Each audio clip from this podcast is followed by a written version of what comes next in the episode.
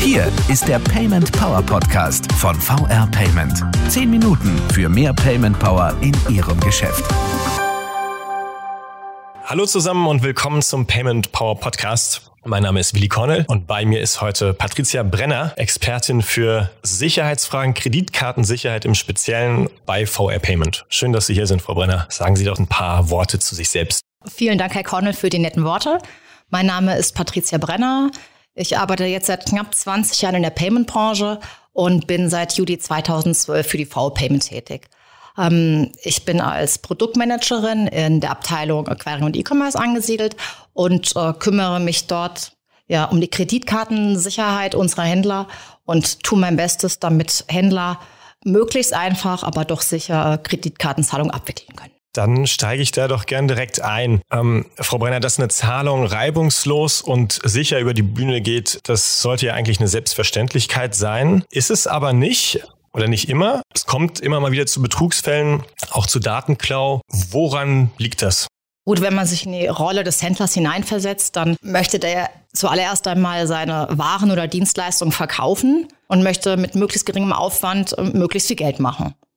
Und das Thema Sicherheit wird oft stiefmütterlich behandelt.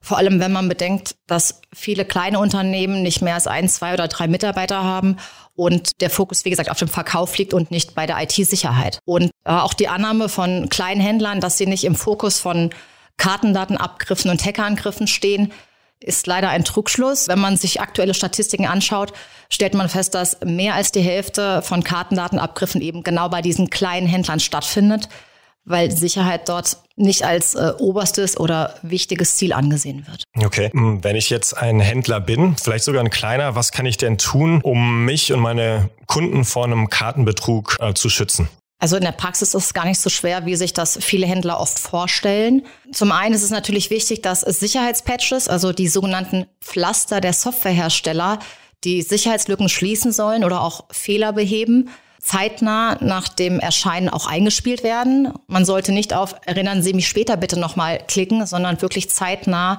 äh, das Einspielen von Updates und äh, Patches durchführen. Dann ist es auch sehr, sehr wichtig, dass Standardpasswörter, die von Herstellern kommen, abgeändert werden, auch wenn diese Applikation oder das System nicht täglich verwendet wird. So sind Standardpasswörter immer ja, ein Eingangstor für Kriminelle, um sich eben Zugriff zu dem System zu verschaffen. Und äh, jeder einzelne Mitarbeiter sollte einen eigenen Zugriff zu den Systemen erhalten und auch dort die Passwörter nicht mit anderen Mitarbeitern teilen, sodass es dann eben ein leichtes ist, für Kriminelle Daten abzugreifen.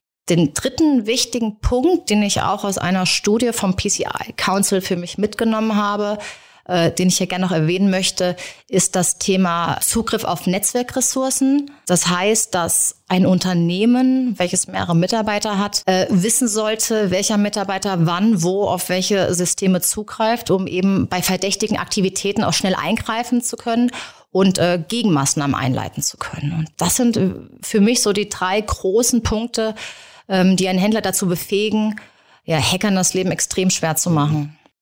Klingt zum Teil nach Selbstverständlichkeiten, aber auch Dinge, die darüber hinausgehen. Also liegt das denn in der Verantwortung des Händlers, dafür zu sorgen? Oder welche Aspekte vielleicht der Sicherheit liegen auch auf Seiten vielleicht sogar der Konsumenten oder aber auch der Abwickler von Zahlungen? Natürlich hat der Händler die Verpflichtung, wenn er mit Kreditkartendaten ähm, oder mit Zahlungen arbeitet, dafür Sorge zu tragen, dass diese Daten eben sicher sind vor Datenabgriffen. Ähm, auf Seiten des Konsumenten gibt es auch gewisse äh, regulatorische Anforderungen, die auch bereits umgesetzt worden sind. Mein Kollege Mirko Winkler hat dazu den Podcast über die PSD 2 schon ganz toll eingesprochen und da wird der Karteninhaber auch direkt geschützt, weil er eben durch mehr als ein Passwort oder eine Authentifizierung eben den Schutz seiner eigenen Kreditkarten ja, sicher weiß ähm, auf Seiten des Zahlungsabwicklers, in dem Falle jetzt VR Payment als Acquirer des ähm, Händlers, ist es natürlich extrem wichtig, dass wir selbst ähm, den Sicherheitsanforderungen äh, gerecht werden und diese auch erfüllen. Und da haben wir auch eine eigene Abteilung für, die sich um nichts anderes kümmert als die Konformität des Unternehmens ja sicherzustellen, zu gewährleisten. Und das wird nicht nur einmal im Jahr getan, sondern im täglichen Leben angewandt. Wir als Mitarbeiter sind auch alle darüber informiert, dass es gewisse Standards und Anforderungen gibt, die wir zu erfüllen haben. Und ja, ja, sind uns, glaube ich, äh, der, der Wichtigkeit äh, dieses Themas bewusst. Gucken wir nochmal uns die Händlerseite an zunächst. Gibt es denn verpflichtende Standards, an die ich mich halten kann? Also wo ich weiß, wenn ich die einhalte, bin ich auf der sicheren, sicheren Seite. Ähm, das Wort können ist an der Stelle leider nicht der richtige Begriff. Händler, die äh, Kreditkartendaten speichern, weiterleiten oder verarbeiten oder generell Kreditkartenzahlungen entgegennehmen, sind dazu verpflichtet, den sogenannten PCI-Standard einzuhalten. Vielleicht erklären Sie den nochmal kurz. Genau, also der PCI DSS ist der Payment Card Industry Data Security Standard. Äh, den gibt es bereits seit 2006 und wurde vom PCI Council praktisch ins Leben gerufen. Dieses Council wurde von den großen Kartenorganisationen gegründet, um einen ja international gültigen Sicherheitsstandard zu schaffen, der dem Schutz von Kreditkartendaten ja beiseite steht. Und Händler müssen diesen Standard einhalten, unabhängig davon, wie groß ihr Unternehmen ist oder wie viel äh, Kreditkartentransaktionen sie im Jahr abwickeln.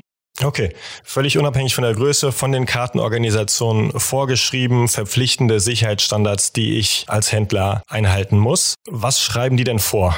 Dieser Sicherheitsstandard befasst sich tatsächlich vorwiegend mit den Systemen und Prozessen, die in Unternehmen ablaufen und natürlich auch mit dem Faktor Mensch. Das ist nämlich auch ein oder ja der Punkt ist natürlich ein großer Unsicherheitsfaktor, weil auch wir Menschen Fehler machen und uns nicht immer darüber bewusst sind, dass wir, wenn wir etwas nicht tun, äh, ja, Eingangstore an der Stelle jetzt äh, für Kriminelle bieten. Wenn wir beispielsweise sehr unsichere Passwörter haben oder unser Passwort nach dem, nach unserem Hund benennen und bei Facebook äh, permanent Fotos unseres Hundes posten.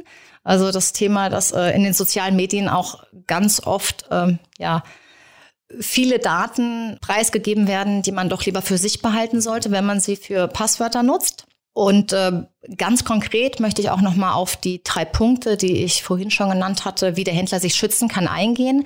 Unter anderem ähm, werden in dem Sicherheitsstandard, der in zwölf Anforderungen unterteilt ist und im, im schlimmsten Falle in 329 Fragen oder Anforderungen für den Händler endet, wenn er dann selbst Kartendaten in seinem eigenen System speichert. Auf die drei Punkte ähm, Einspielen von Sicherheitspatches, Standardpasswörter vermeiden und ein Mitarbeiter heißt gleich ein separater Account und keine geteilten Passwörter und äh, Zugriff auf Netzwerkressourcen eingehen.